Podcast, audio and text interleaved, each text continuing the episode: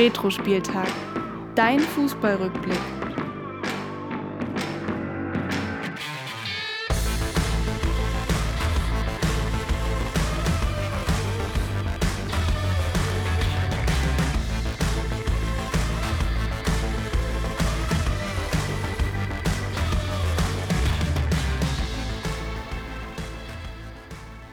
Ja, damit hallo und herzlich willkommen hier bei Retro Spieltag, dein Fußballrückblick. Mein Name ist Willi Nowak und mir gegenüber sitzt auch heute wieder, haben es ja schon mal in der letzten Folge erwähnt, aber natürlich mein Kumpel Florian. Hallo Florian. Ich grüße dich. Ich hoffe, dass die Hörerinnen und Hörer mich mittlerweile auch kennen. Ja, ja natürlich. Aber wir haben ja auch immer noch neue Hörerinnen und Hörer, vielleicht gerade zu dieser WM-Spezialfolge.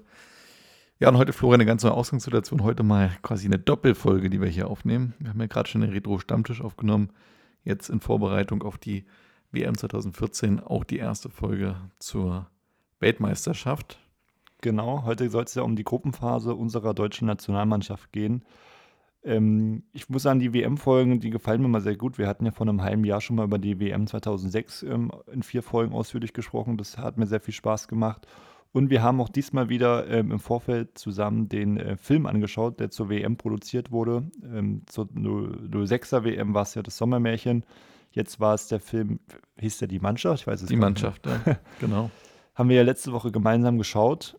Wie, wie fällt da dein Fazit aus zu dem, zu dem Film, auch Vergleich zum, zum Sommermärchen? Ja, ist vielleicht nicht ganz so emotional das Ganze wie bei, äh, die, wie bei beim Sommermärchen. Ja aber natürlich auch, weil das drumherum äh, die Aufnahmen insgesamt reduzierter sind. Ich finde, beim Sommermärchen lebt es ja auch irgendwie davon, irgendwie zu sehen, wie die Nation hinter der, hinter der Mannschaft äh, steht. So diese Aufnahmen, wie die Polizei da so eine Laola-Welle startet oder ja, wie die Autogrammstunden vom Hotel ausfallen. Also, also diese, ich sag mal, zwischenmenschlichen Beziehungen, finde ich, kamen beim 2014er Film nicht so gut rüber. Ich bin ja gespannt. Deutschland wird ja jetzt aktuell auch von einem Amazon-Team All or Nothing begleitet, hatte ich jetzt gelesen. Oh, okay. Was dabei rumkommt, das war wohl auch bei England schon mal der Fall gewesen. Ich glaube, jetzt bei der letzten EM, wo England begleitet wurde. Und jetzt wird die deutsche Nationalmannschaft von Amazon begleitet. Da können wir gespannt sein, ob da am Ende ein, ein schönes Stück bei rumkommt oder ob es dann eher ein Trauerspiel wird. Vielleicht ist ja auch eine gewisse Motivation dahinter. Ja, was ähm, kein Trauerspiel bei uns ist, ist das Retro-Quiz, Willi, wo du ja 5 zu 4 führst. Und wir hatten ja, oder ich hatte dir letztes Mal beim der Wrap-Up-Folge vor zwei Wochen fünf neue Fragen gestellt. Sprich, du kannst deinen Vorsprung ausbauen und damit ähm, kommen wir jetzt erstmal zur, zur Auswertung des Retro-Quizzes. Retro-Quiz. Ja, wir machen nochmal quasi einen kleinen Rückblick auf die Saison 13, 14. Die hatten wir ja da vor einigen Folgen ähm, besprochen, bevor wir hier dann äh, so richtig mit der WM 2014 äh, loslegen. Die erste Frage, die ich dir gestellt habe, lautete: Der erste FC Köln stieg in der Saison 13-14 verdient mit 68 Punkten in die Bundesliga auf. Welchen neuen Zweitligarekord stellten die Geißböcke in dieser Saison auf? Die Auswahlmöglichkeiten waren A, die meisten Auswärtssiege in einer Saison, B, das schnellste Tor der Zweitligageschichte oder C, die wenigsten Gegentore in einer Saison. Du hast dich dafür C entschieden und das war auch richtig. Ich glaube, da warst du dir auch relativ sicher. Ja, das zumindest, glaube ich, mit Ausschlussverfahren zusammenbekommen, von daher 6 zu 4. Genau, und ähm, der, den Vorsprung kann ich schon mal ein bisschen spoilern, den wirst du noch weiter ausbauen, nämlich schon direkt mit Frage 2 die lautete: Real Madrid gewann in der Saison 13-14 zum zehnten Mal die Champions League. Mittlerweile stehen die Spanier bei 14 Champions League-Titeln. Welcher Verein folgt da mit den zweitmeisten Champions League-Titeln? Da standen zur Auswahl Bayern, AC Mailand und der FC Liverpool. Du hast dich für AC Mailand entschieden. Das äh, ist goldrichtig. Weißt du denn, wie oft AC Mailand die Champions League gewonnen hat? Ich glaube siebenmal. Richtig. Ja. Bayern und Liverpool Sechs. Ah, krass, ich glaube, Liverpool hätte ich gedacht, dass es noch weniger waren. Aber auch sechs schon, krass. Aber schon der Unterschied zwischen 14 und 7 ist schon ja, immens. Ja, das stimmt schon, auf jeden Fall. Also, also Real Madrid da, da sehr dominant. Das zweite La Decima wird noch ein bisschen auf sich warten lassen, wahrscheinlich.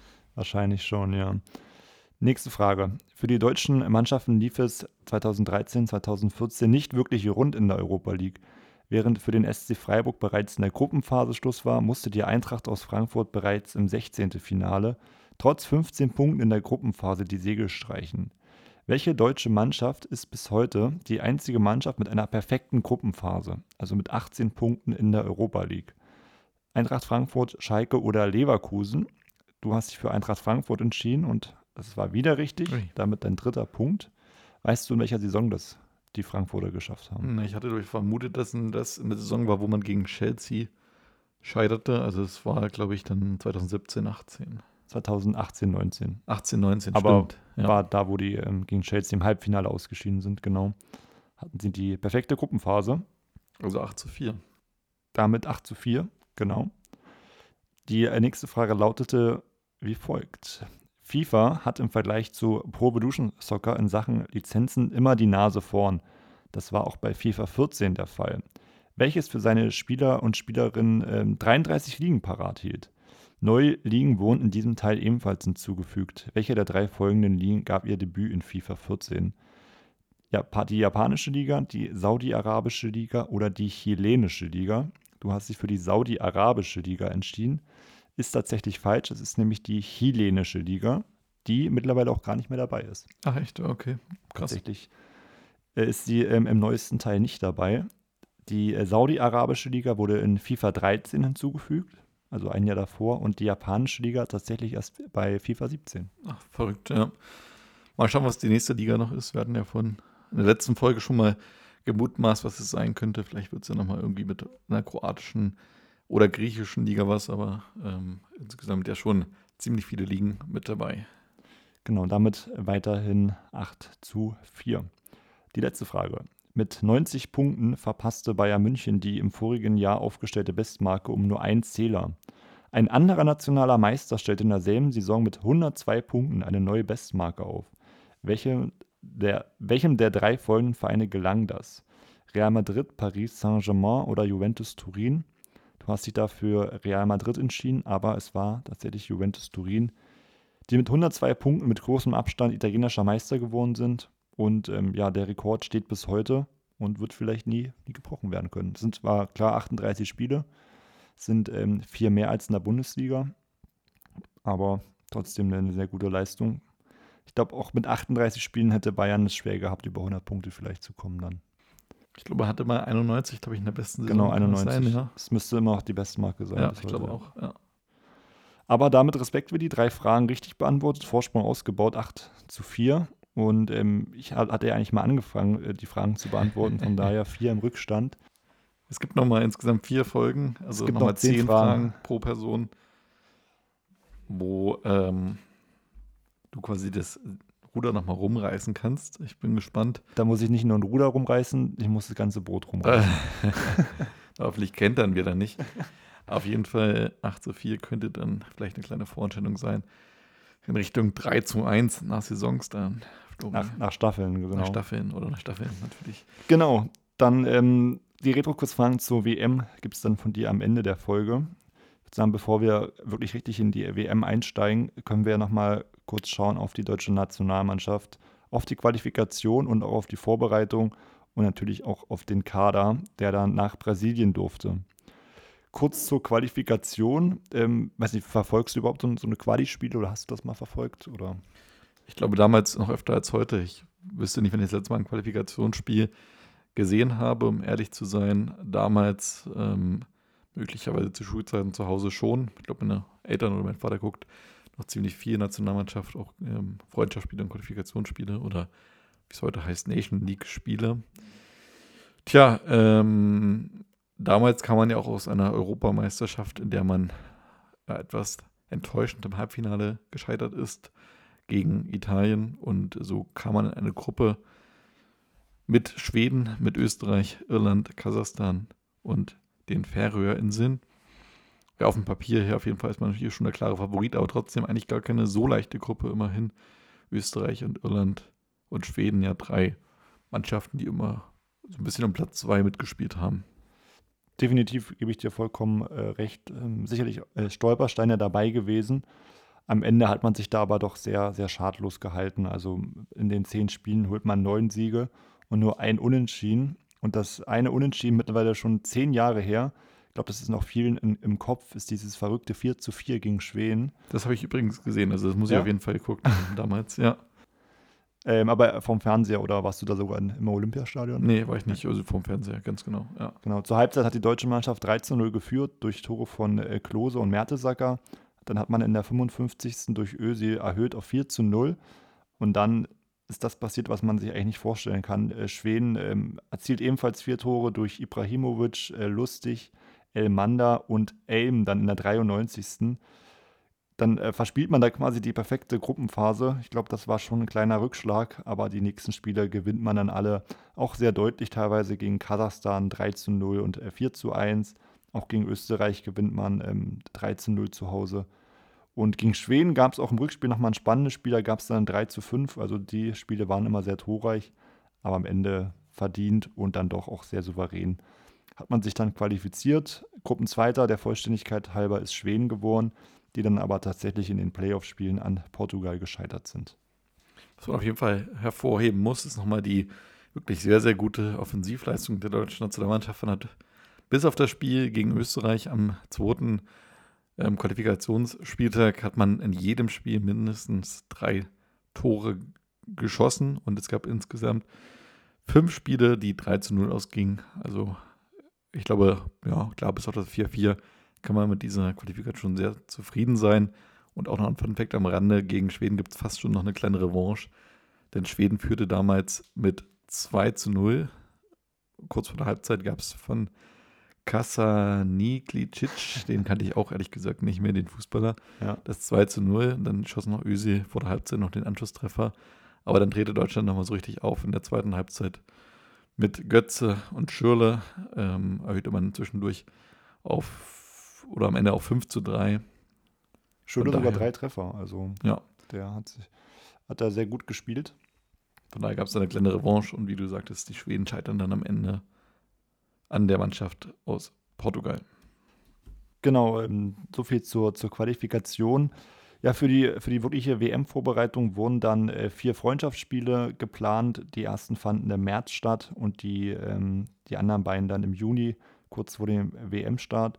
Im März traf man auf Chile und auf Polen. Gegen Chile man, hatte man 1 zu 0 gewonnen durch ein Tor von Mario Götze. Gegen Polen blieb man dann äh, torlos mit 0 zu 0.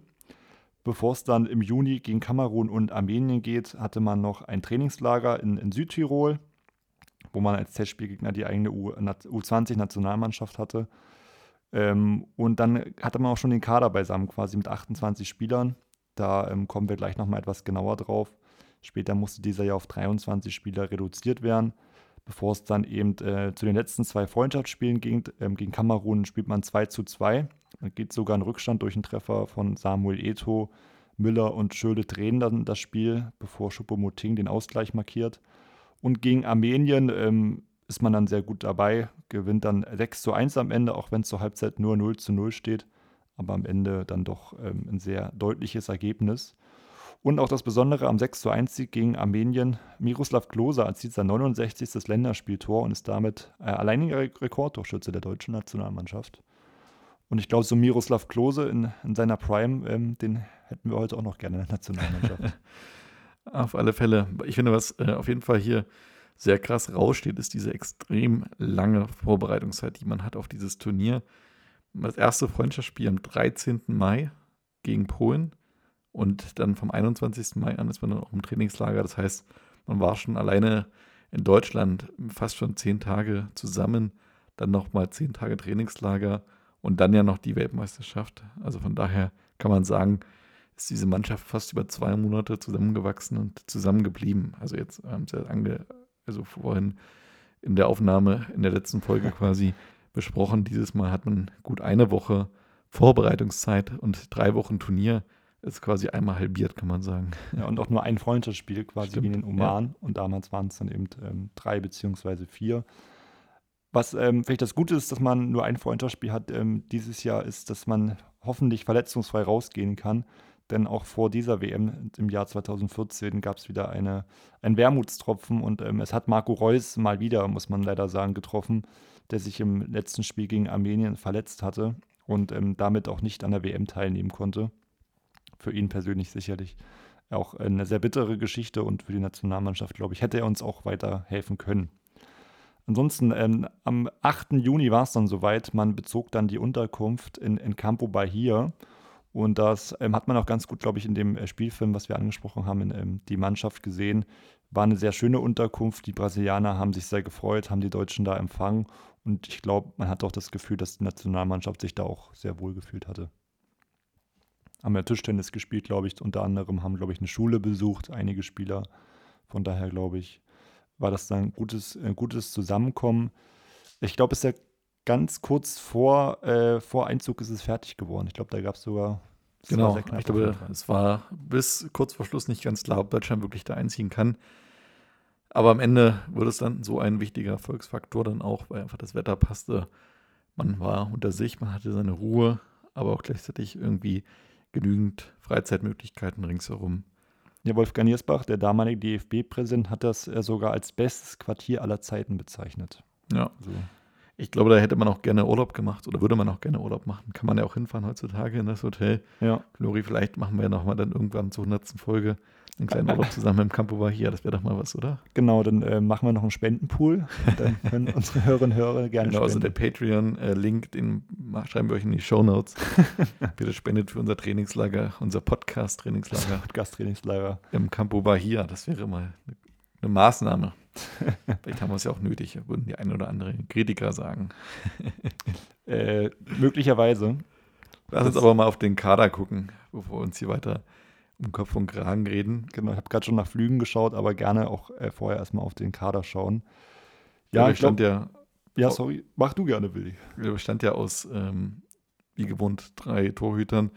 Manuel Neuer vom FC Bayern, Roman Weidenfeller von Borussia Dortmund und Ron-Robert Zieler damals beide Ersatztorhüter mit gerade einmal drei Länderspieleinsätzen mitgefahren. Klar war auch, dass Neuer die unumstrittene Nummer 1 sein wird. Ähm, trotzdem gab es damals ja auch ein bisschen Diskussion um die Positionen 2 und 3. Es war ja nicht ganz klar, wer da wirklich gesetzt. Es gab ja auch Bernd Leno, der schon eine Rolle spielte in der Bundesliga. Es gab einen Marc-André Terstegen, über den schon einige gesprochen haben.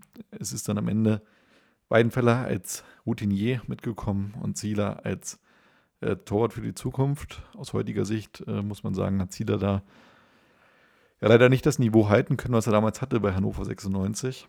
Wie fandest du damals die Entscheidung mit den beiden zu gehen? Völlig in Ordnung. Also gerade bei Weinfeller ist es eben die, die Erfahrung und auch einfach, du weißt, was du bekommst. Es ist ein sehr solider Torwart, hat ja für Dortmund auch Erfahrung gesammelt in der Champions League. Von daher glaube ich, ist es wirklich ein perfekter Ersatztorwart. Ähm, der dritte Torwart ist halt, kommt halt meistens nicht zum Einsatz. Da hat man mit Zieler gehofft, dass man da vielleicht jemanden in der Hinterhand hat, dem vielleicht die Zukunft gehört. Hat sich am Ende herausgestellt, dass er das nicht sein wird. Aber am Ende glaube ich, die drei Torhüter, glaube ich, hatten auch ein gutes, gutes Miteinander und jetzt nicht diesen ähm, Konkurrenzkampf, vielleicht wie es bei der WM 2006 war zwischen Kahn und Lehmann. Ich glaube, das tut den Torhütern sicherlich auch gut und ja, dass Manuel Neuer als Nummer 1, glaube ich, dann äh, hinfährt, ist völlig äh, zu Recht und hat ja auch dann später, wie sich herausgestellt hat, eine hervorragende WM gespielt. In der Abwehr hatten wir dabei Jerome Boateng, Erik Durm, Matthias Ginter, Kevin Großkreuz, Benedikt Hövedes, Mats Hummels, Per Mertesacker und Skotra Mustafi ich glaube, also teilweise sehr gute Verteidiger mit Boateng, ähm, Hummels, Mertesacker, die dann äh, auf jeden Fall auf ihrem Höhepunkt waren.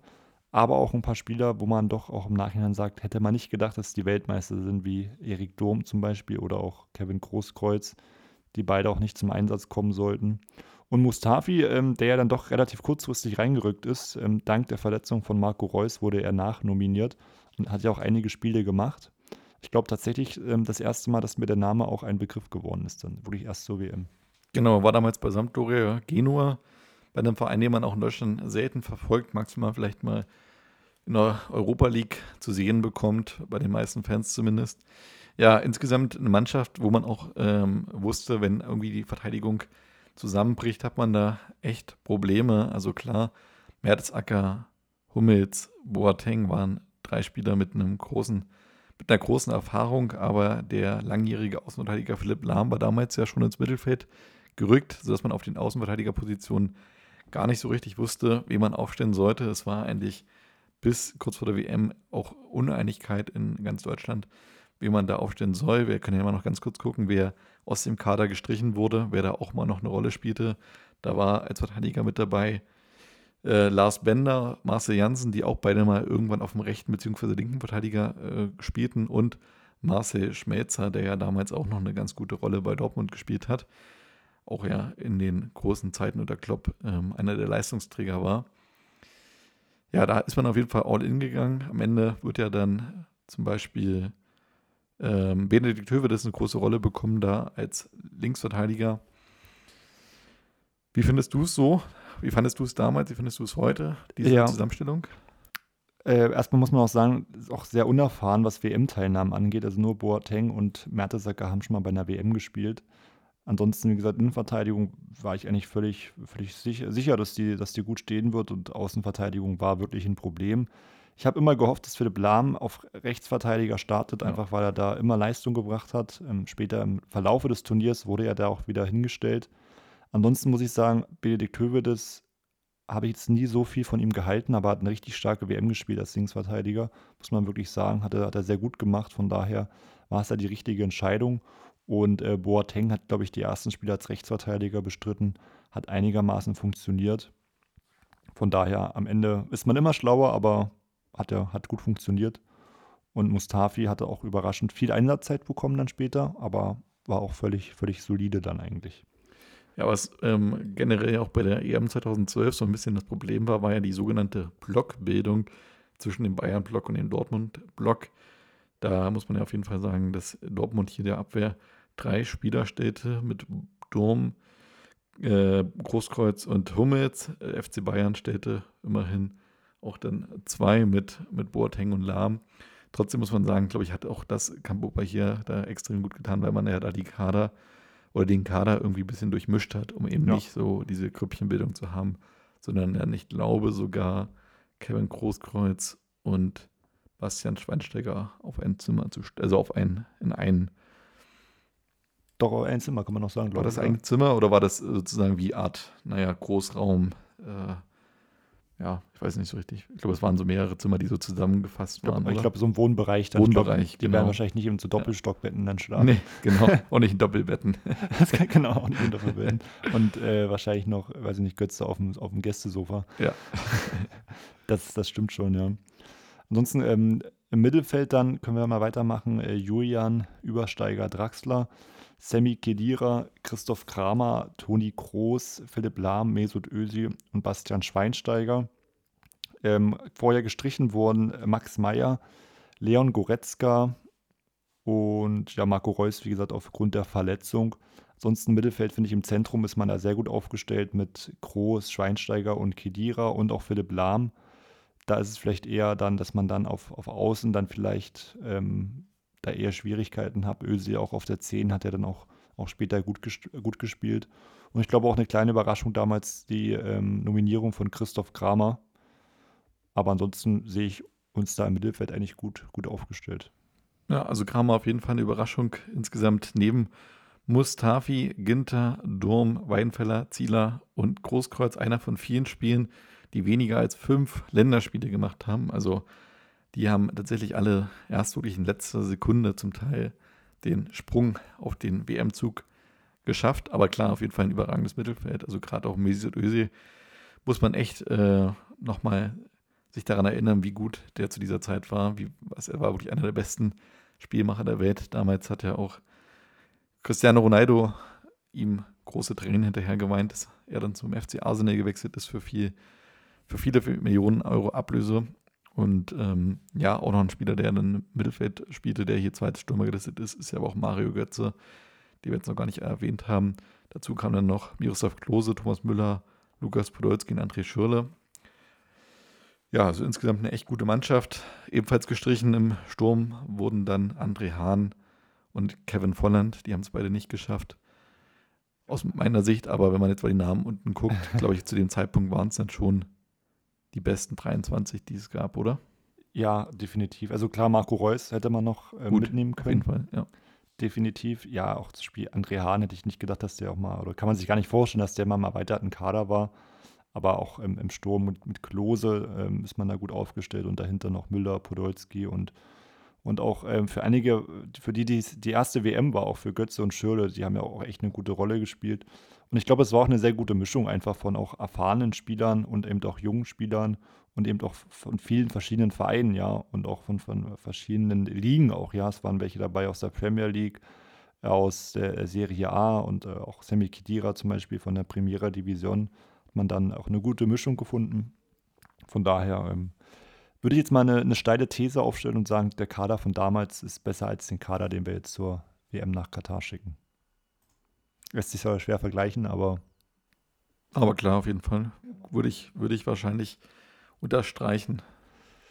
Ja, Willi, dann äh, lass uns doch mal aufs erste Gruppenspiel schauen. Gegen Portugal war tatsächlich das, das 100. WM-Spiel der Deutschen aller Zeiten. Von daher noch ein, noch ein kleines Jubiläum.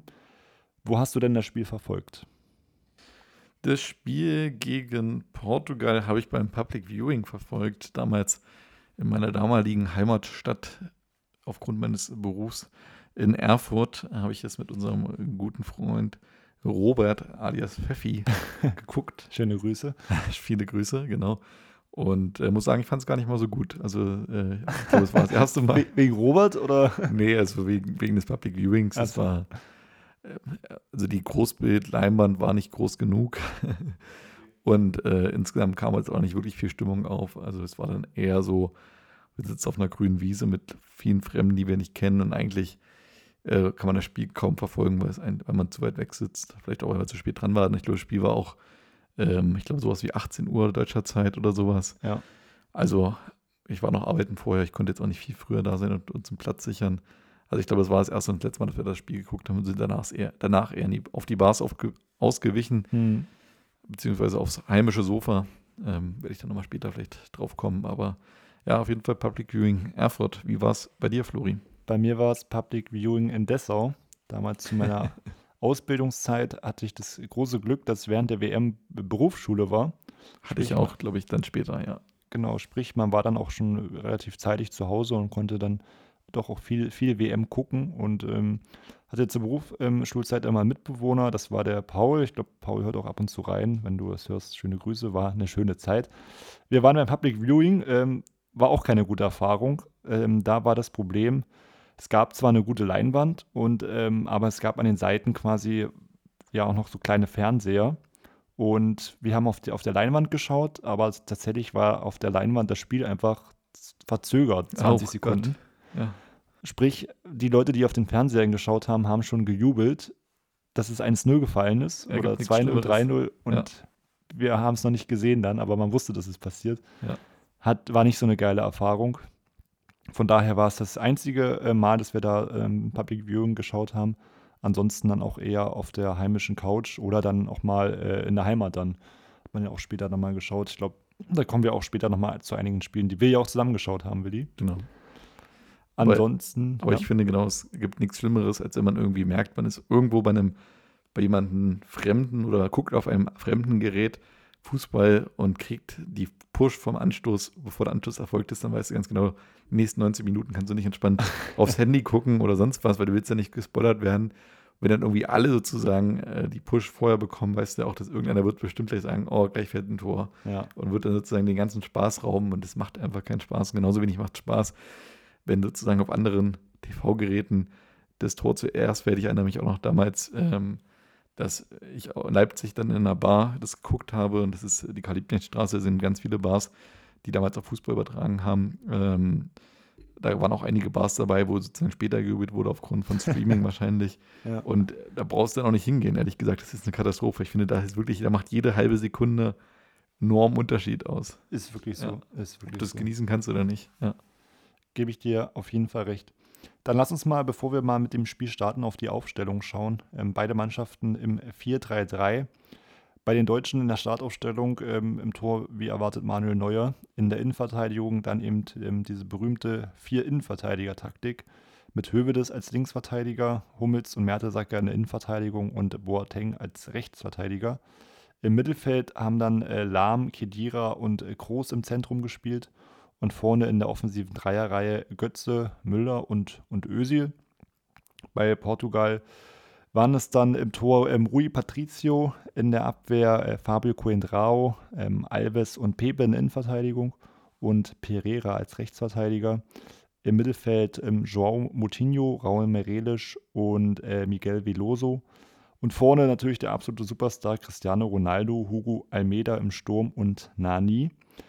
Ich glaube, auf dem Papier erstmal eine ausgeglichene Partie erwartet man sich da. Portugal auch zu der Zeit doch mit, mit guten Spielern. Die sollte es ja am Ende dann nicht werden, war aber wahrscheinlich so nicht, nicht zu erwarten.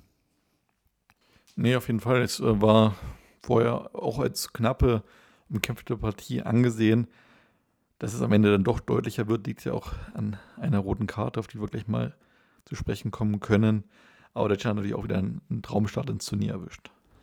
Genau, man ging ja sogar fast in, in Führung in der achten Minute schon. Denn da hat Kedira schon eine hundertprozentige Chance. Ähm, Rui Patricio hat den Ball an, an den Füßen und ähm, ja, will das Spiel aufbauen und spielt einen verheerenden Fehlpass im Zentrum, den Kedira abfängt, der auch äh, sofort abschließt. Aber aus 25 Metern das leere Tor dann knapp verfehlt. Ähm, Ball geht knapp am, am Pfosten vorbei. Aber ähm, die Führung sollte da nicht mehr lange auf sich warten lassen, denn in der 11. Minute gibt es einen Foul-Elfmeter für Deutschland. Ähm, Joao Pereira, der Rechtsverteidiger, hält Götze im Strafraum fest, hindert ihn am, am Schuss. Ähm, war eine klare Sache, war, war ein klarer Elfmeter. Und da war es dann das erste Mal, dass ich gemerkt habe, okay, ich bin hier hinterher auf der Leinwand. da wurde schon Elfmeter gejubelt und das Spiel lief noch. Und umsetzen ging nicht mehr? Ja, wir haben später am Fernseher geschaut dann, als okay. wir es gemerkt haben. Ja. Ähm, da wollten aber alle schauen dann. Ja. War dann ein bisschen eng, aber ja, ja und beim Elfmeter war es genauso. Ich sehe, wie Müller noch dasteht und dann war der Ball schon im Tor. Der Müller verwandelt ihn, er verzögert leicht und er schießt dann flach ins Eck. War jetzt nicht besonders hart, aber sehr präzise. Da kann der Torhüter nicht rankommen. Ähm, damit 1 zu 0 für Deutschland. Ich muss ehrlich gesagt sagen, Thomas Müller als Elfmeterschützen habe ich irgendwie ein bisschen Bauchschmerzen mittlerweile. ich glaube, ehrlich gesagt auch damals schon. Ich glaube, er hat auch mal einen sehr verzögerten Anlauf, immer so ein paar kleine Tippestritte. Ja, schwierig auf jeden Fall. Ja, ähm, Portugal macht aber dann fast ähm, nach 25. dann, dann den Ausgleich. Ähm, Nani, der generell ein sehr gutes Spiel gemacht hat, ähm, hat sehr viel Platz, weil im Höhe des ihm diesen ähm, lässt. Er zieht nach innen und ähm, haut wirklich einen starken Schuss raus mit links. Der geht, ähm, äh, mit rechts, pardon, geht wirklich nur haarscharf über den Querbalken. Da wäre Neuer nie und nimmer rangekommen. Das war die große Ausgleichschance für Portugal. Und ähm, ja, wenn du vorne die Dinger nicht machst, dann, dann kriegst du sie hinten. Und ähm, Deutschland macht ja dann wenig später das 2 zu 0. Genau, nach einer Ecke von Groß setzt sich Hummels am Fünfer durch gegen Pepe und äh, erzielt wuchtig das 2 zu 0. Also ein Tor wollte er auch später nochmal gegen Frankreich schießen. Auch der Jubel von ihm ist sehr markant. Ich finde, das sind so Szenen, die man sich auf jeden Fall noch direkt erinnern kann. Und Pepe ist auch ein Spieler, der dann in der 37. Minute, also fünf Minuten später, wieder im Mittelpunkt steht, diesmal aber durch eine rote Karte, denn auch das ist eine Szene, die fast bei jedem WM-Rückblick damals dann irgendwie geschnitten wurde. Er ähm, hat ein Wortgefecht mit Thomas Müller, der am Boden sitzt und ähm, ja, dann gibt es einen kleinen Kopfstoß nach dem Wortgefecht. Im Nachhinein kann man vielleicht sagen, ein bisschen hart die Entscheidung, aber es ist halt irgendwie eine versuchte Tätigkeit. Von daher geht das schon in Ordnung. Aus heutiger Sicht würde man vielleicht mit Videobeweis auch sagen können, es ist nur eine gelbe Karte, aber eigentlich war es auch keine klare Fehlentscheidung. Von daher, wenn er auf dem Feld das als rot sieht, ja. würde selbst heute sich nichts mehr ändern. Von daher, Pepe, ähm, der auch damals schon bekannt war für ja, fiese Fouls und äh, immer mal wieder für einen Aussetzer, äh, schwächte seine Mannschaft selber 2 zu 0 nach 32 Minuten und dann ein Mann mehr im Spiel. Das sah schon sehr, sehr gut aus für Deutschland und es sollte ja noch besser kommen. Genau, kurz vor der Halbzeit dann vielleicht sogar die endgültige Entscheidung, das, das 3 zu 0. Ähm, groß ähm, mit einer, einer, sehr guten Flanke, die äh, Bruno Alves nicht richtig klären kann, ähm, denn der Ball wird von Müller dann geblockt und Müller einfach ein Spieler, der extrem gedankenschnell ist, nutzt die Situation, zieht sofort ab. Rui Patricio ist zwar noch dran, aber kann den Einschlag dann nicht mehr verhindern. Und so geht Deutschland dann mit einem verdienten 3 zu 0 äh, in die Halbzeit. Und ich glaube, da, da waren wir uns wahrscheinlich beide sicher, dass wir das Ding gewinnen, oder? Ja, klar, auch da kann man dann bestimmt die eine oder andere mahnende Stimme mit dem Schwedenspiel um die Ecke. Aber äh, trotzdem sah das schon sehr, sehr gut aus für die deutsche Nationalmannschaft. Und ähm, auch nach der Halbzeit machte Deutschland extrem gut weiter. Genau, man hatte sogar die Chance aufs 4 zu 0. Man kombiniert, kombiniert auch einfach stark nach vorne. Ähm, Götze ein sehr guter Pass auf, auf Özil, der an, an Rui Patricio scheitert. Äh, Müller kann den Abpraller dann leider nicht verwerten. Hätte es 4 zu 0 sein können. Ansonsten ähm, ja, ist das Spiel doch relativ äh, beruhigt. Dann es passiert nicht mehr viel. Deutschland lässt den Ball laufen. Portugal versucht hier noch das Schlimmste zu verhindern. Ähm, es kommen auch die, die ersten Wechsel dann. Schöle kommt für, für Özil und Mustafi kommt für Hummels, der sich leider ähm, verletzt hatte nach einem Kopfballduell. Da hatte man auf jeden Fall ähm, auch ein bisschen Angst, dass Hummels da länger ausfällt. Ansonsten, ähm, ja, bis zur 75. ist es dann sehr zerfahrene Partie. Ähm, Nani hat nochmal eine, eine große Chance, die ähm, Neuer sehr gut hält. Und ähm, hätte es aber später geben können, geben müssen. Meiner Meinung nach geben müssen, denn der Abpraller landet bei Eder, der aber von Hövedes von hinten einfach abgeräumt wird. Und ich glaube, das wäre auch mit Videobeweis ein Elfmeter heutzutage. Ja, auf jeden Fall klarer Elfmeter. Da gibt es keine Diskussion. Stattdessen macht dann aber Deutschland drei Minuten später das 4 zu 0 und damit die endgültige Entscheidung. Schürrle schießt rechts im Strafraum aus spitzem Winkel und der Abpraller landet dann natürlich bei Thomas Müller, der nur noch einschieben muss und damit sein drittes Tor erzielt und damit natürlich als amtierender Torschützenkönig aus der WM 2010, 2014 perfekt ins Turnier startet. Er wurde dann auch wenig später ausgewechselt für Lukas Podolski. Es gibt zehn Applaus ja, und dann gibt es nochmal eine Szene, die auch bei vielen hängen geblieben ist und auch in vielen Rückblicken zu sehen war. Ein Freistoß von Cristiano Ronaldo. Genau, Freistoß von Cristiano Ronaldo klingt erstmal nicht so besonders, ähm, aber auf ihn wartete eine große Ein-Mann-Mauer in Person von Philipp Lahm. Und Cristiano Ronaldo hat es tatsächlich ähm, fertiggebracht, ähm, diese Mauer zu treffen. Ähm, er zieht ab und trifft einfach Philipp Lahm. Und das hat schon ein bisschen was von, von Slapstick irgendwie, wie man bei, ja, wie man da Philipp Lahm treffen kann. Ich glaube, im Stadion gab es auch da ein lautes Grölen. Und ich glaube auch später, die Szene war, ging im Internet auch damals schon, schon viral. Ich glaube, heutzutage würde das bei TikTok steigen. Ich glaube, vor acht Jahren war es wahrscheinlich noch Facebook. Auf alle Fälle Facebook. Da waren auch damals schon viele, viele schöne Memes mit dabei, an die ich mich erinnern kann. Damals äh, war ja auch einer der großen Faktoren, dass Elf Freunde so ein großes Fußballmagazin geworden ist. Die haben damals ja auch die Live-Ticker schon geschrieben, die damals auch sehr, sehr, sehr oft geteilt wurden. Immer humorvoll gewesen. Ja, von daher war das auf jeden Fall die große Geburtsstunde der Memes, im Fußball zumindest. Genau, ansonsten ähm, hatte die letzte, die letzte Chance Portugal. Es gab nochmal Freistoß, äh, nochmal Ronaldo der aber schon deutlich besser war. Der war sehr gut geschossen, aber Neuer hat ähm, ihn auch sehr gut gehalten. Und so bleibt es am Ende beim, beim 4 zu 0. Gewinnt Deutschland gegen Portugal auch in der Höhe verdient. Portugal hatte da wirklich dann gerade nach der roten Karte nicht mehr viel zu melden. Sehr guter Start in die WM. Ich glaube, da konnte man sich auf die nächsten Partien freuen. Es war auch ein sehr, sehr, sehr schönes Spiel und ich glaube, Spieler des Spiels ähm, damals zu Recht Thomas Müller mit seinen drei Toren einfach einen guten Start auch in die, in die WM gehabt. Auf alle Fälle ein perfekter Start. Ebenfalls ein sehr, sehr guter Start gab es für den deutschen Trainer Jürgen Klinsmann mit dem Nationalteam der USA gegen Ghana, denn die haben bereits in der ersten Minute das 1 zu 0 durch Clint Dempsey erzielt. Immerhin das fünfschnellste Tor der WM-Geschichte bis heute. Und äh, danach gab es so einen Sturmlauf der Westafrikaner, äh, der dann aber auch von den US-Amerikanern immer wieder gut verteidigt wurde. Immerhin gab es dann in der 82. Minute den Ausgleich für Ghana und damit wieder Hoffnung, dass man das Ruder nochmal rumreißen kann. Aber nach fünf Minuten und einem ähm, ja, Fehler in der Hintermannschaft konnte dann doch die USA durch Anthony Brooks, dem Herr Tana, glaube ich, damals, hm. ähm, das Siegtor erzielen und damit Jürgen Klinsmann mit drei Punkten gestartet und damit Gruppenzweiter hinter Deutschland. Genau, Deutschland Gruppenerster mit drei Punkten, dahinter die USA mit drei Punkten und Ghana und Portugal mit äh, null Punkten. Bevor wir zum zweiten Gruppenspiel kommen gegen Ghana, ähm, kommen wir jetzt zur Rubrik Was macht eigentlich?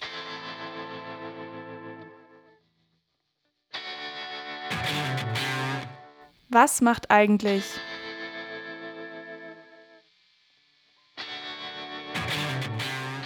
Ich bin in dieser Folge dran mit dieser schönen Rubrik und ich ähm, stelle heute mal den Spieler Nani oder wie er bürgerlich eigentlich heißt, Luis Carlos Almeida da Cunha vor.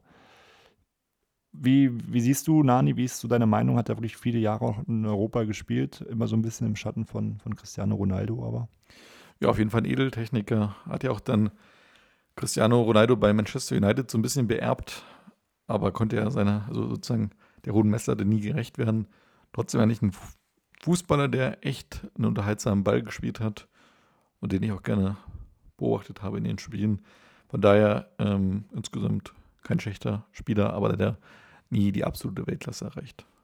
Genau, ähm, dafür gab es ja auch verschiedene Gründe. Ähm, seine Jugend ähm, ja, begann in, in Portugal beim ähm, Club Real Sport äh, Club in äh, Massama, heißt der Ort von dem er dann äh, zu äh, Sporting Lissabon gewechselt ist, äh, wo er dann 2005 seinen ersten Profivertrag unterschrieb und dann auch wenig später sein Debüt gab und ähm, auch sofort in der ersten Saison zu sehr vielen Einsätzen kam, 29 Stück an der Zahl.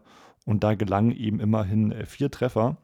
Und im, im Folgejahr konnte er das sogar noch krönen, denn er konnte seinen ersten Titel gewinnen. Und zwar gewann er mit Sporting den portugiesischen Pokal gegen Belenenses Lissabon mit, mit 1 zu 0 und ähm, hat damit äh, Sporting Lissabon mit einem schönen Erfolg dann ähm, quasi das Kapitel beenden können, denn er wechselt zur Saison 07-08 für 20 Millionen Euro zu Manchester United. Du hast es gerade angesprochen, hatte da eine, eine schöne Zeit, ähm, er lebte sogar teilweise mit seinem Nationalmannschaftskollegen und auch Teamkollegen dann Cristiano Ronaldo sogar zusammen. Und da ähm, ging sein, sein Aufstieg weiter, denn er gewann sowohl die Champions League als auch die Premier League. Und die Premier League gewann er ähm, im wiederholten Male sogar in der darauffolgenden Saison. Und er war auch ähm, später Stammspieler, hat ähm, viele Spiele gemacht, hat damit auch seinen Vertrag dann verlängert bis 2014 und ähm, war jetzt nicht immer der Torgefährlichste. Zum Beispiel in der Saison 09-10 waren zwar nur vier Tore, aber er war der beste Vorlagengeber des Vereins. Von daher hat er da seinen, seinen Platz gefunden. Ja, später äh, ging so ein bisschen ähm, sein Stern dann äh, bei Manchester United dann ähm, ist gesunken. Vorher konnte er aber sogar noch mal einen weiteren Pokal holen und zwar den englischen Supercup, wo er sogar zwei Treffer zum 3 zu 2 Sieg bei, beisteuern konnte und sich damit seine nächste Vertragsverlängerung verdient hatte bis 2018. Aber bis 2018 sollte er dann nicht bei United bleiben. Denn im August 2014 ähm, kehrte er erstmal zurück auf Leihbasis zu, zu Sporting Lissabon, am, äh, mit denen er immerhin wieder den nächsten Titel geholt hat. Es gab wieder den portugiesischen Pokal. Und dann begann für Nani ähm, ja, die große Reise durch, durch Europa. Es ging ähm, erst zu Fenerbahce Istanbul, dann ging es zum FC Valencia, dann ging es zu Lazio Rom, es ging dann ähm, zurück zu Sporting er hat eigentlich bei jedem Verein auch seine Einsätze bekommen. Bei Istanbul waren es 28, ähm, sogar mit acht Treffern. Bei Valencia immer 26. Ähm, aber Menu wollte ihn nicht so wirklich wiederhaben. Von daher ähm, ging es dann eben quer, quer durch Europa. Und ähm, wie gesagt, dann ging es nochmal zu Sporting, wo er dann auch wieder sehr erfolgreich war. In 18 Spielen immerhin sieben Treffer. Und dann kommt was, was ja die Europäer mittlerweile gerne machen im, im höheren Alter, der Wechsel in die USA. Und zwar ging er da zum ähm, MLS-Franchise Orlando City, wo er in der MLS dann auch für, für, für Furore sorgte, in 30 Einsätzen, 12 Tore. Und ähm, ja, später ging es zurück nach Europa zum FC Venedig. Also die Vereine werden dann auch schon etwas kleiner. Da schloss er sich Mitte Januar 2022 an, also gar nicht mehr so lange her. Da lief es aber nicht mehr so gut. Zehn Einsätze in der Rückrunde und null Tore. Und heute ist er aktiv für Melbourne Victory. Hättest du das gewusst, Willi? Auf gar keinen Fall. ich tatsächlich auch nicht mehr, aber hat damit jetzt schon seinen, seinen nächsten Kontinent auf jeden Fall ähm, abkreuzen können und ähm, spielt dann auf jeden Fall noch für, für Australien. Glaubst du, wir sehen ihn nochmal in Europa? Kommt er nochmal zu Sporting zurück? Ich glaube, wahrscheinlich ähm, ist sozusagen seine Zeit auch gezählt. Ich vermute mal, dass sozusagen es auch nur noch mal so ein Auslaufen ist, da bei Melbourne Victory und dass ich jetzt die australische Liga genauer verfolge. Aber ich glaube, wahrscheinlich wird es auch für einen ähm, soliden Champions League Club oder Europa League Club auch nicht mehr reichen. Ich glaube, das ist mit Sporting zumindest auch eine Nummer zu groß schon für ihn mittlerweile. Ja, ich glaube, die australische Liga, eine der wenigen Ligen, die nicht von The Zone übertragen werden. Deswegen kannst du es wahrscheinlich auch nicht verfolgen. wahrscheinlich aufgrund der Uhrzeit. Aufgrund der Uhrzeit auch. Geguckt, ja. Das stimmt. Ansonsten ähm, Nani auch in der Nationalmannschaft sehr erfolgreich gewesen. Ist ähm, dabei gewesen bei der EM 2008, bei der EM 2012 und 2016 und auch bei der Weltmeisterschaft 2014. 2010 leider verpasst aufgrund einer Verletzung, aber trotzdem für Portugal insgesamt 112 Spiele und 23 Tore. Von daher war er da ein, ein wichtiger Bestandteil. Ist ja auch Europameister geworden 2016 mit, mit Portugal. Und ähm, ich habe schon angesprochen, mit den Vereinen auch viele Titel geholt, gerade mit Menu, viermal englischer Meister, einmal Champions League-Sieger. Ich glaube, das ist eine Karriere, auf die Nani dann in, in fünf oder in zehn Jahren gerne zurückblicken kann. Ja, Willi, bevor wir dann weitermachen mit den Spielen gegen Ghana und der USA, gibt es eine kleine Pause und ihr hört uns dann gleich wieder.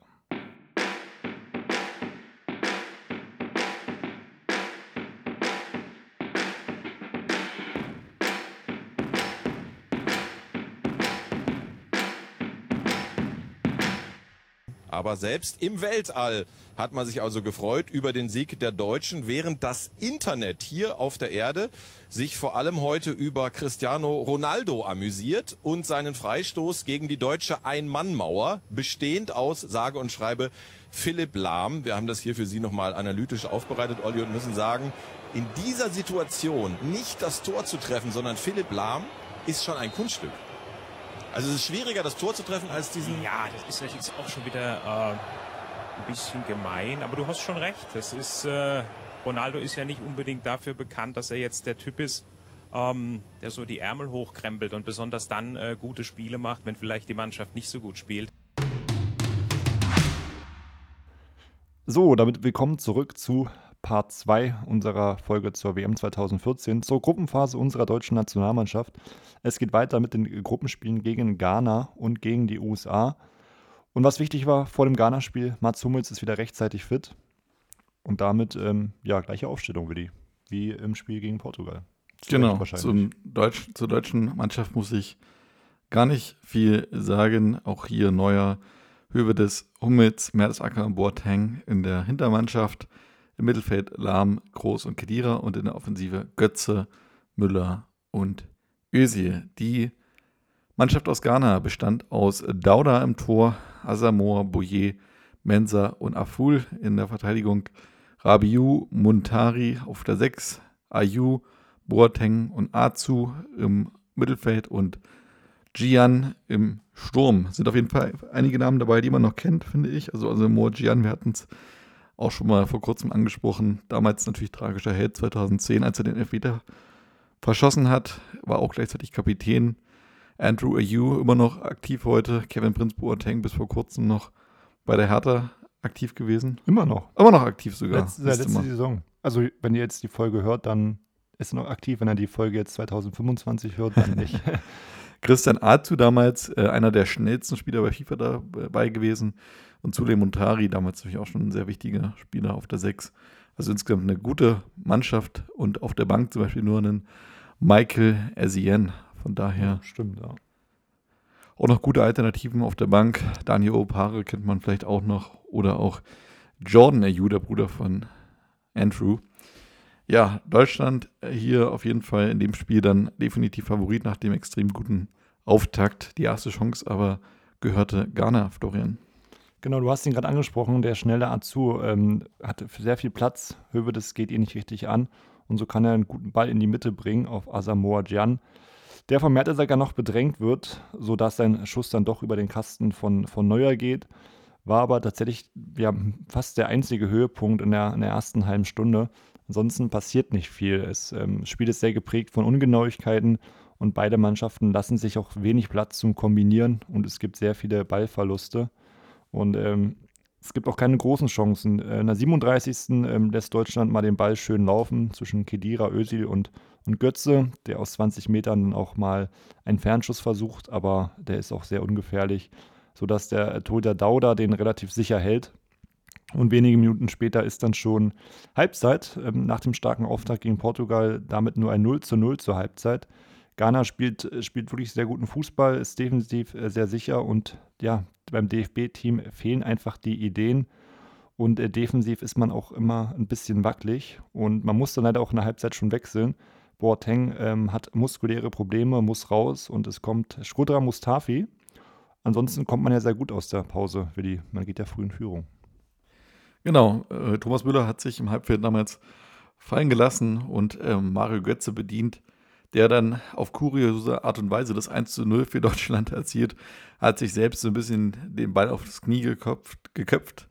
War mit Sicherheit nicht so gewollt, aber der Ball trudelt irgendwie ins Tor und der Torwart ist überlistet. Von daher das 1 zu 0 und man hatte das Gefühl, dass jetzt der Knoten platzen könnte. Aber nach 54 Minuten fällt bereits der Ausgleich, also drei Minuten nach dem 1 zu 0. Ja, Flo, wie ist es gefallen? Es ist sehr ähnlich gefallen zum 1 zu 0. Es ist ebenfalls eine Flanke, die geschlagen wird. Ähm, und es setzt sich in der Mitte dann André Ayew durch im Kopfballduell gegen Mustafi. Er köpft aber nicht sein Knie an, sondern direkt aufs Tor. Es ist ein sehr schöner Kopfball, geht genau in die, in die linke Ecke, hat Neuer keine Chance. Und damit der schnelle Ausgleich für Ghana, der auch nicht unverdient ist, denn das DFB-Team äh, tut sich doch sehr, sehr schwer, auch im zweiten Durchgang. Ähm, trotz des Götze-Tores ähm, gelingen nicht viele Offensivaktionen. Und so ist es dann auch ähm, tatsächlich verdient, dass man 1 zu 2 in Rückstand gerät in der 63. Minute. Ein sehr ähm, schlimmer Fehlpass von Philipp Lahm, ähm, den Asamoah Gian dann abfängt und allein vor Neuer ähm, die Nerven behält und auch einen sehr starken und harten Schuss dann in die linke Ecke setzt. Da hat auch ein Manuel Neuer keine Chance. Und so ähm, steht es plötzlich zehn Minuten nach der eigenen Führung fast ähm, schon 2 zu 1 für, für Deutschland. Und Deutschland muss ähm, ja, muss sich wieder fangen, denn Ghana hat nun mächtig Rückenwind. Ähm, es fällt fast das 3 zu 1. André Ayou hat wieder, ähm, hat fast eine sehr gute Chance, eine sehr gute Flanke, äh, verpasst er nur, nur sehr, sehr knapp. Das hätte es 3 zu 1 sein können. Und dann kommen ähm, die Wechsel für Deutschland, die sicherlich überfällig waren. Klose für, für Götze, Schweinsteiger für Kedira. Und ja, Klose ähm, schlägt ja sofort ein. Genau, nach einem Freistoß von, nee, Entschuldigung, Eckstoß von Toni Groß ähm, wird der Ball von Benedikt Hövedes verlängert und äh, Klose steht am zweiten Pfosten goldrichtig da, wo halt ein Stürmer stehen muss. Er antizipiert die Situation und drückt den Ball über die Linie. Und was folgt, ist natürlich das, womit viele Leute nicht gerechnet haben, und zwar ein Salto von Miroslav Klose. Es hat es lange nicht gegeben. Hinterher gibt es auch Diskussionen, ob er das machen sollte oder nicht. Gab es ja 2010 auch schon. Ja. Aber Klose macht sein Salto und äh, aber es sieht nicht mehr so gut aus wie vor, vor 15 Jahren der Seite. Genau, also 2002 sah er noch besser aus, aber äh, wer, wer, also er hat es trotzdem gar nicht so schlecht gemacht. Ich könnte es nicht, ehrlich gesagt. ähm, aber klar, ganz wichtiges Tor für die Nationalmannschaft. Und Klose damit auch wieder einen Schritt näher in Richtung Rekord. Das ist ja auch so ein Thema, was irgendwie immer in den Hinterköpfen der Spieler ist und auch damals ja auch Diskussionen dann gab, sollte man Klose irgendwie von Anfang an spielen lassen, damit er bessere Chancen hat, den ewigen Rekord von Ronaldo zu brechen. Also der Torrekord mit 15 Toren. Das wird er ja auch noch irgendwann schaffen. Ähm, in den nächsten Spielen kriegt er nochmal seine Gelegenheiten. In dem Spiel wird sein letztes Tor gewesen sein. Genau, es wird generell das letzte Tor in diesem Spiel sein. Ähm, das Spiel nimmt am Ende aber nochmal richtig Fahrt auf. Ähm, gerade auch wegen den neuen äh, Jokern, die reingewechselt äh, wurden, ähm, spielen beide Mannschaften dann nach vorne. Beide Mannschaften haben auch die Chancen zum Siegtreffer. In der 84. Das ist Thomas Müller, der allein vom, vom äh, ghanaischen Torhüter auftaucht, aber sich zu viel Zeit lässt und so ähm, der Schuss sogar noch geblockt wird. Das hätte es 3 zu 2 sein können. Genauso hatte aber auch ähm, Ghana noch eine Riesenchance, wieder durch Asamoah Gyan in der 89. wo sein Schuss nur sehr, sehr knapp den, den Pfosten verfehlt. Und kurz vor Schluss gibt es dann nochmal für Deutschland eine, eine große Chance für Miroslav Klose. Da hätte er sein Torekonto nochmal aufstocken können. Doch die äh, Chance war wirklich eine hundertprozentige, muss man sagen, hat er leider vergeben. Und so bleibt es am Ende beim 2 zu 2. Kann man, glaube ich, mit leben mit dem Ergebnis, auch wenn man vor dem Spiel wahrscheinlich da nicht zufrieden gewesen wäre. Ja, es ähm, ist auf jeden Fall ein gerechtes Unentschieden. Bei beiden Mannschaften bleibt hängen, dass es Probleme in der Defensive gibt. Offensiv lief es eigentlich ganz gut. Schweinsteiger und Klose haben ihre Qualitäten unter Beweis gestellt und somit auch bewiesen, dass sie möglicherweise auch Spieler für die Startelf sind. Und wie gesagt, Klose hat jetzt zumindest mal den Ronaldo als WM-Rekordtorschützen eingeholt und damit schon mal das erste Thema aus der Welt gebracht. Ja, insgesamt muss man sagen, dass es ein gutes Spiel war. Ähm, Im Parallelspiel USA gegen Portugal gab es ebenfalls ein Unentschieden. Nach einem 1 zu 0 von Nani in der fünften Minute erzielten Jermaine Jones und wiederum Clint Dempsey äh, das 1 zu 1 bzw. 2 zu 1 für die USA. Und Varela erzielt in der 95. Minute noch den Ausgleich, sodass Portugal tatsächlich noch die Möglichkeit hat aufs Weiterkommen. Aber insgesamt kann man sagen, nach zwei Spielen ist die USA mit vier Punkten direkt hinter Deutschland auf Rang 2 und Ghana und Portugal mit einem Punkt brauchen dann schon ein kleines Wunder, zumal den, der USA dann ein Unentschieden reichen würde gegen Deutschland, genauso wie Deutschland. Da gibt es dann auch schon Diskussionen ja. über den sogenannten Nicht-Angriffspakt, den es ja auch schon mal in der Vergangenheit gab, wie sich da die Leute der Nationalmannschaft verhält. Ähm, aber generell, glaube ich, ist es eine Überraschung, dass USA hier so deutlich auf Rang 2 liegt. Ja, man muss schon sagen, für Deutschland sieht es dann doch schon sehr gut aus, weil ähm, die Tordifferenz dann zählt und durch das 4 zu 0 gegen Portugal hat man dann eine Tordifferenz von plus 4 und Ghana minus 1, Portugal sogar minus 4. Also theoretisch hätte man sogar verlieren können gegen die USA, um als Gruppenzweiter weiter zu, weiterzukommen. Für Portugal wird es natürlich sehr schwer, dann diese äh, Tordifferenz dann auszubügeln. Aber haben auf jeden Fall noch Chancen aufs Weiterkommen durch diesen späten Treffer dort von, von Varela. Und du hast schon angesprochen, Deutschland und USA hätten sich da aufs Unentschieden in Anführungsstrichen einigen können. Und die zweite Story des Spiels ist ja auch dieses Zusammentreffen von Klinsmann und Löw dann wieder, ähm, die ja beide bei der WM 2006 dabei waren. Das war eine Story des Spiels. Und die zweite Story fand eher vor dem Spiel statt. Ähm, heftige Regenfälle. Das sieht man sehr, sehr selten. Also in Deutschland wahrscheinlich fast nie. Die Straßen waren komplett überschwemmt. Der Rasen war aber immer in einem guten Zustand. Es konnte auch pünktlich angepfiffen werden, aber ähm, ich habe mir einige Bilder angeschaut. Ich habe jetzt hier auch eins mal bei uns in der Recherche hier mit abgebildet für, für Willi. Ähm, die Autos stehen auch schon, die Reifen sieht man nicht mehr bei den Autos. Ja, das sind wirklich meterhohe Flüsse entstanden in den Straßen von, äh, ich glaube, Belo Horizonte war das damals gewesen, kann das sein? Hm, ich glaube, äh, Recife hieß Recife, auch, stimmt. Ja. Ähm, und äh, ja, insgesamt Löw diesmal mit zwei Wechseln im Vergleich zum Spiel gegen Ghana. Schweinsteiger bekommt dann seine Chance, ersetzt Kedira und Lukas Podolski ersetzt Mario Götze, der auch ein bisschen glücklos wirkte in den ersten Spielen. Genau, also ich glaube, Schweinsteiger hat ein, ein, sehr gutes Spiel gemacht gegen Ghana, als er eingewechselt wurde. Von daher, den, den Wechsel kann man verstehen. Ähm, für Götze, glaube ich, ist es auch mal ähm, in Ordnung, dass da Podolski kommt. Bei der USA, ähm, wenn wir da auf die Aufstellung schauen, im, im Tor ähm, Tim Howard, der ähm, sicherlich dem, den meisten bekannt ist. In der Abwehr ähm, haben wir den Marcus Beasley, ähm, dann die Spieler Besseler, Gonzalez und Johnson. Im Mittelfeld Jermaine Jones, äh, Beckerman, Davis, Michael Bradley, Susie und im Sturm, wir hatten schon einige Male angesprochen, Kapitän Clint Dempsey. Und auch auf der Bank haben wir noch einige ja, bekannte Spieler, auch aus der Bundesliga. John Anthony Brooks, ähm, Timothy Chandler und damals sogar auch ein Julian Green, der ja auch noch als großes Talent bei den, bei den Bayern galt. Ansonsten, ähm, das Spiel war dann eher schwierig zu spielen, denn ähm, es hat stark geregnet, der Rasen war dann, war dann schon nass und beide Mannschaften agierten dann ähm, eher vorsichtig. Deutschland hatte krass viel Ballbesitz einfach. Nach 15 Minuten 88 Prozent, das kann man sich echt gar nicht vorstellen äh, wie selten die USA da den, den Ball hatte. Und ähm, die Passquote auch überragend mit 96 Prozent. Von daher ähm, die USA da sehr, sehr vorsichtig, hatten aber dann auch eine, eine gute Chance in der 22. Minute, als sie mal einen Konter ähm, ausspielen, den aber dann äh, Susi vergibt, der äh, Mann aus Kansas City. Damals hat das Tor dann sehr, sehr knapp verfehlt. Und bis zur 30. gibt es eigentlich auch, auch keine größere Chance. Die ähm, US-Amerikaner lassen die DFB 11 das spielen.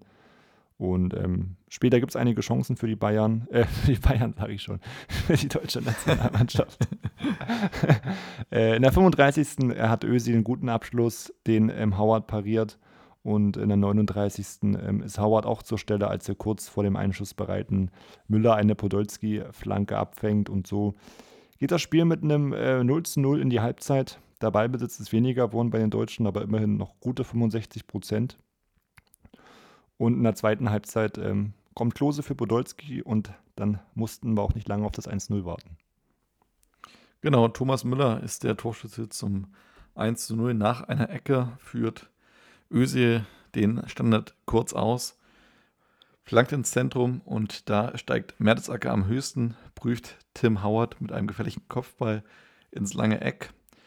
Aber ähm, der Ball wird abgewehrt, fliegt hinter bis zur Strafraumgrenze und Müller schießt quasi vom 16er aus gesehen ins rechte Toreck. Volley. Und es war echt ein relativ schönes Tor gewesen. Kein typisches Müller-Tor eigentlich. Kein typisches Müller-Tor.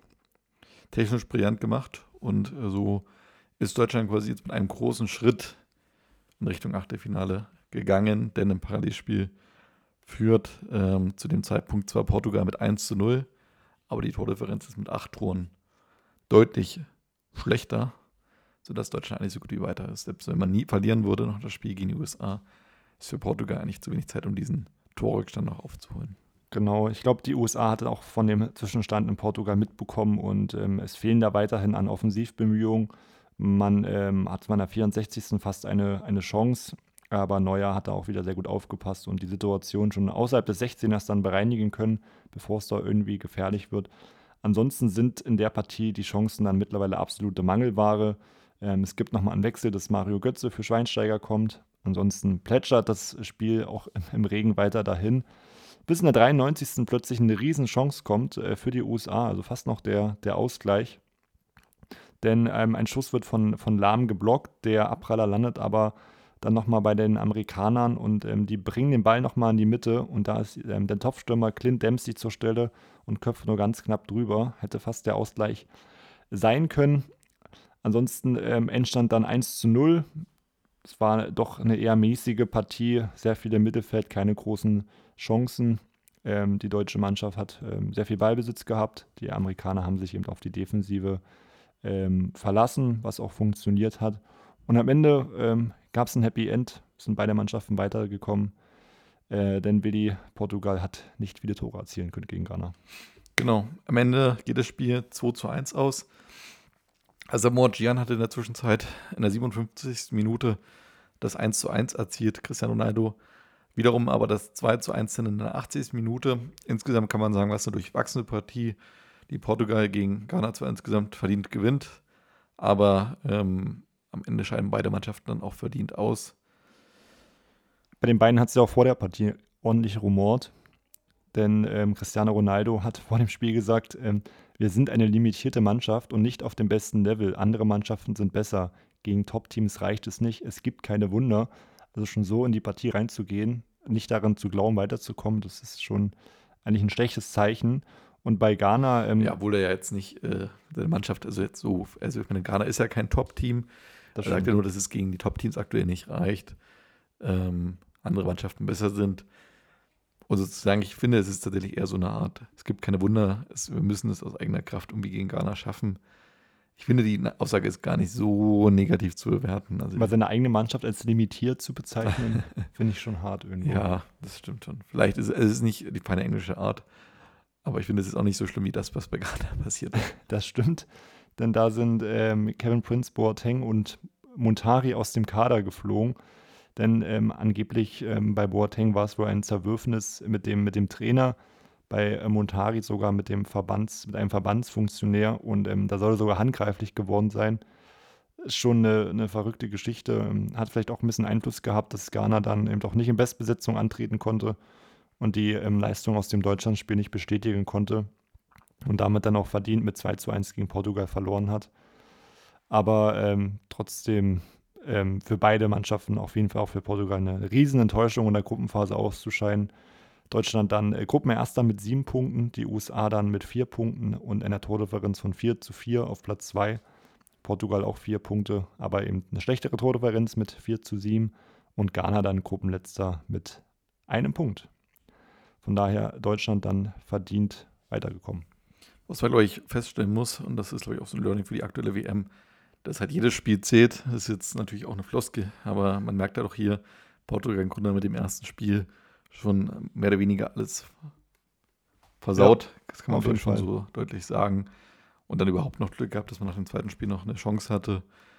Und am Ende eigentlich die Mannschaft, die fast nur mit der besten aussah, Ghana, ist am Ende Gruppenletzter geworden.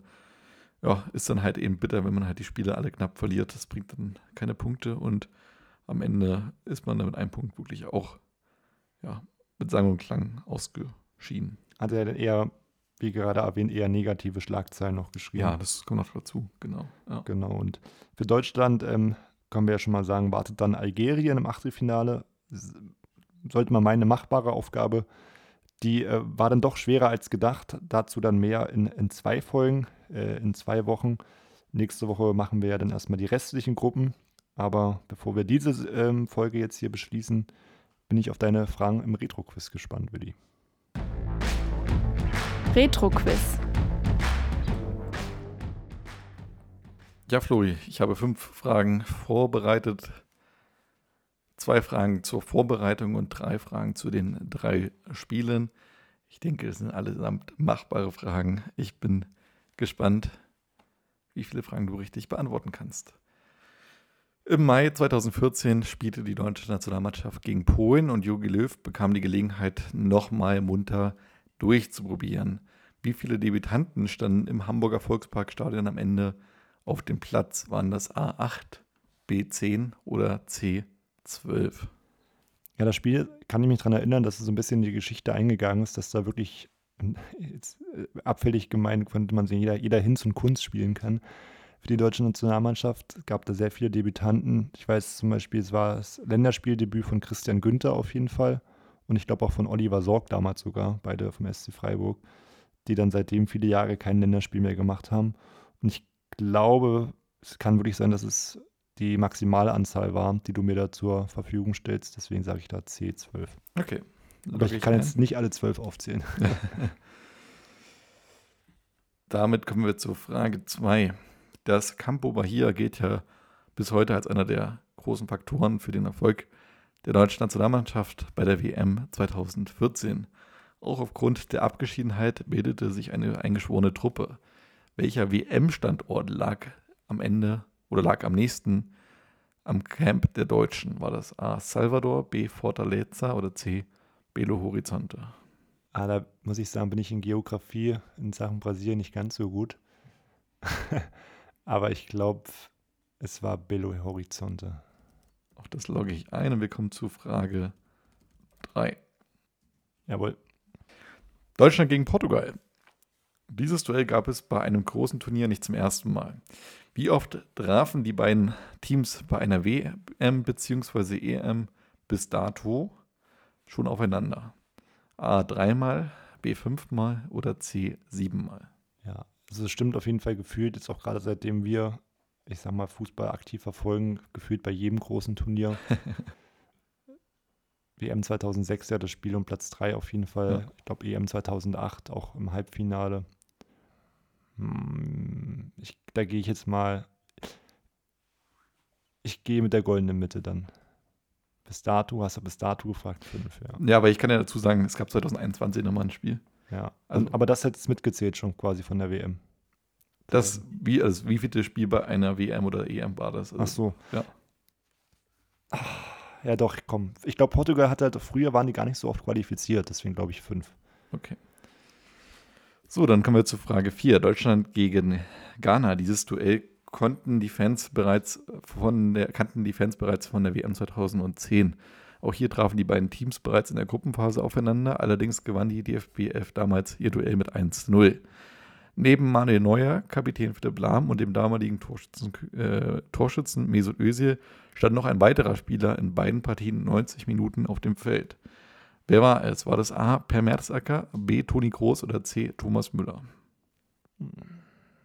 Thomas Müller. kurz, und, äh, kurz und knapp Thomas Müller. Okay. Damit kommen wir zu Frage 5. Deutschland gegen USA. Mit Spielern aus neun verschiedenen Ligen hatte das Team der USA einen wirklich international zusammengestellten Kader. Aus welcher Liga wurden nach der MLS die meisten Spieler berufen? War das A aus der Premier League, B aus der Bundesliga oder C aus der Liga MX aus Mexiko. Ah ja, okay. Hm, das könnte tatsächlich alle drei Ligen sein. Ich hatte ja vorher ein paar aus der Bundesliga aufgezählt. Das waren ja dann doch schon vier oder fünf Spieler. Premier League sind immer viele Amerikaner Aber Mexiko, ich glaube, Mexiko ist zwar sehr nah, aber ich glaube, da, da wechseln nicht viele Amerikaner hin. Weil ich, ja, ich glaube eher die Mexikaner wechseln vielleicht in die MLS. Klinsmann ist ja auch von deutscher Trainer, vielleicht hat er doch ab und zu die Bundesliga verfolgt, deswegen würde ich jetzt mal mit der Bundesliga gehen. Ist eingeloggt. Damit hast du deine fünf Fragen beantwortet. Und wir kommen zum Ende der Folge. Nächste Woche geht es ja dann im zweiten Teil des WM-Rückblicks zur WM 2014 um die weitere Gruppenphase. Wir gucken auf die anderen Ligen, äh, an die anderen äh, Gruppen, die noch gespielt haben. Das heißt, da gibt es nächste Woche nochmal einen schönen bunten Blumenstrauß an interessanten Duellen für euch.